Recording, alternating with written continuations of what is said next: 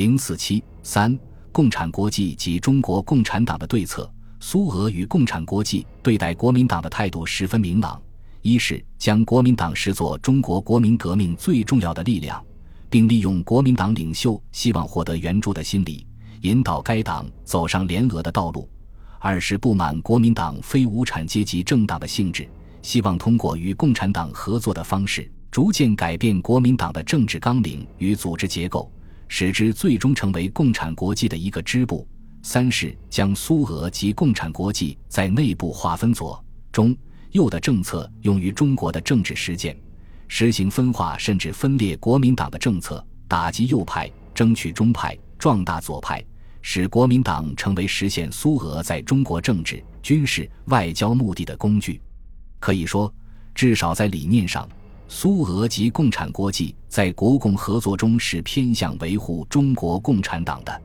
但从实践层面考察，苏俄与共产国际在国共两党关系问题上并没有袒护中国共产党，因为苏俄在这个问题上首先考虑的是自身的国家利益。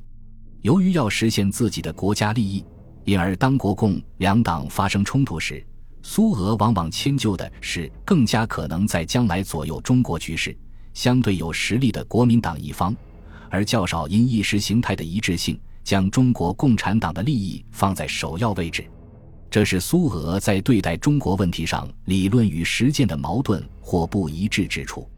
这种矛盾在国共两党关系的实践中得到了充分展现。例如，廖案发生后。经过对于事件有牵连人员的清查制裁，右派势力受到压抑，左派势力抬头。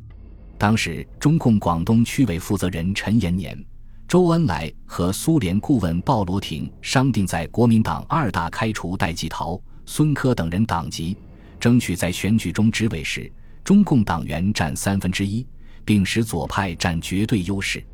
但驻上海的苏联领事却根据共产国际代表维京斯基的主意，与陈独秀、张国焘等人一道，去与参与过西山会议的孙科、叶楚仓、邵元冲等谈判，结果达成妥协，表示中共没有包办国民党党务的企图，且通知各地党部多推举国民党人出席二大。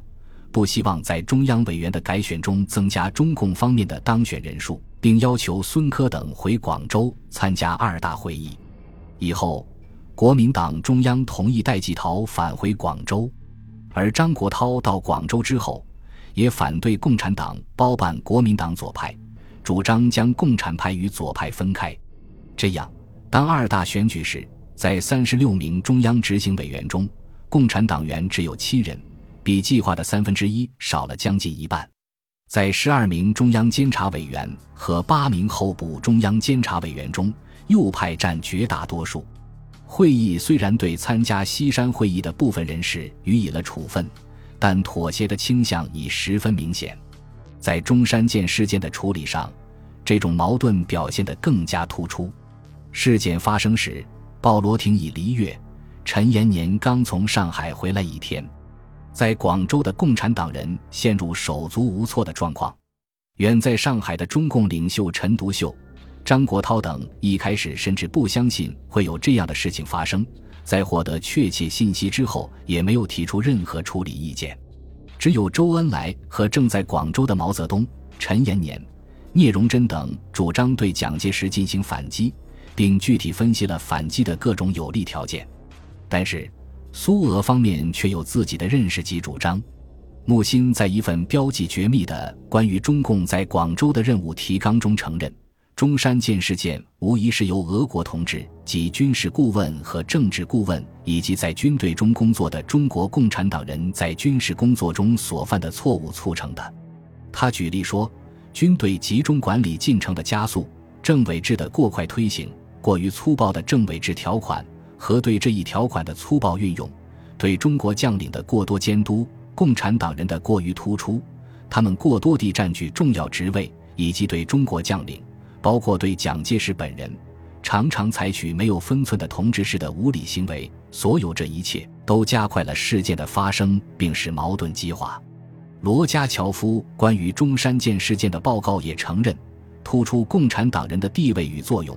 军队集中统一工作速度过快，忽视为蒋介石这样的军队将领提供服务的必要性等，是我们的错误。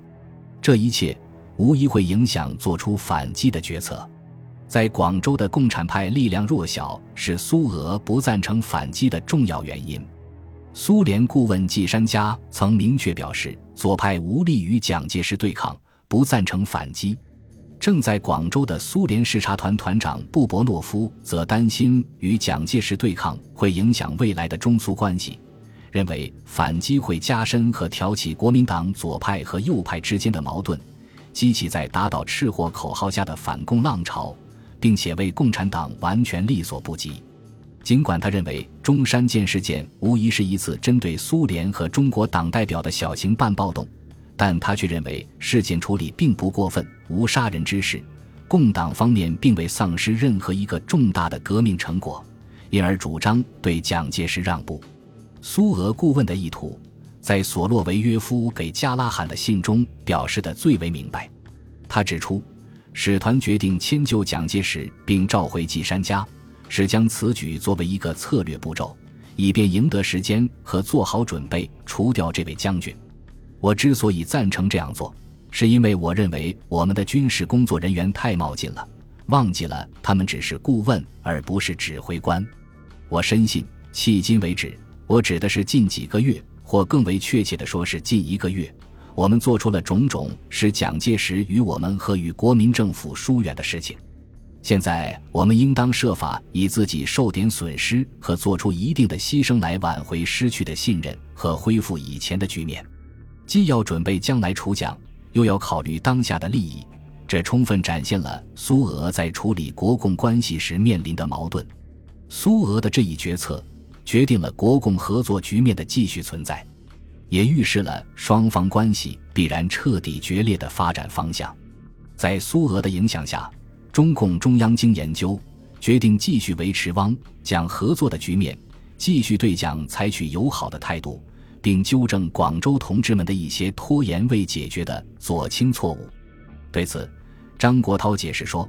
我们一致觉得，现在蒋介石已先发制人，我们舍妥协政策而外，实无他途可循。为执行对蒋妥协的政策，中共中央决定派张国焘前往广州。张到广州后，召开了中共广东区委紧急会议，传达了中央指示，要求广东区委执行。”张在会见蒋介石时，向蒋说明中共始终支持他，希望彼此仍能精诚无间的合作。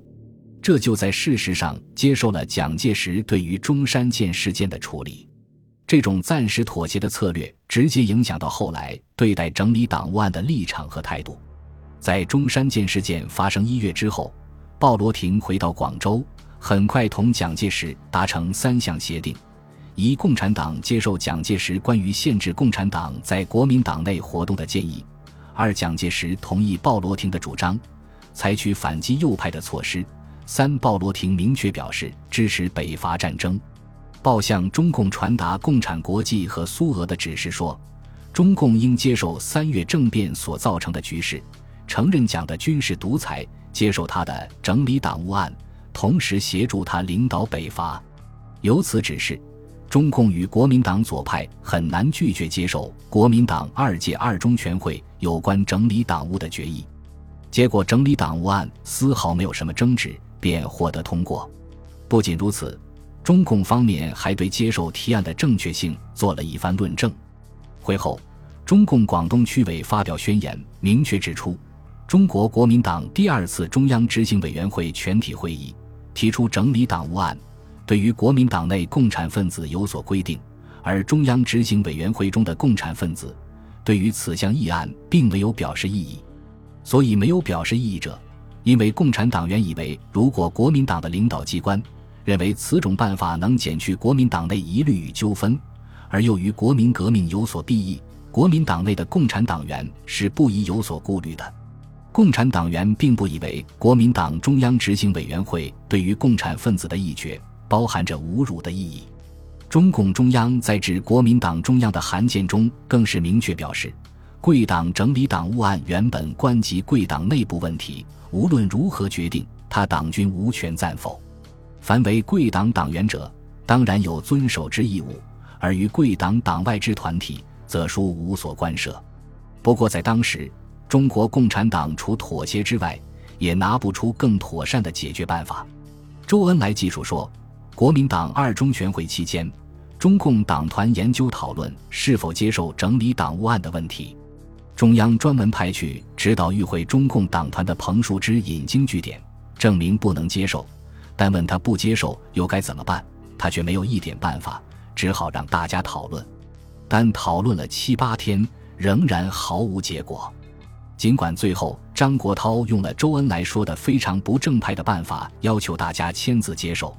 但与会中共党团成员拿不出适当办法应付局面。也是促使张国焘做此决定的重要原因。苏俄、共产国际及中共的妥协态度，蒋介石对苏俄军事援助迫切的现实需要，以及出于这种需要所做出的承诺，使国共合作的局面继续维持了一段时间。在这段时间里，国民党内因共产党跨党并从事党团活动而产生的矛盾冲突，表面上得到了缓解。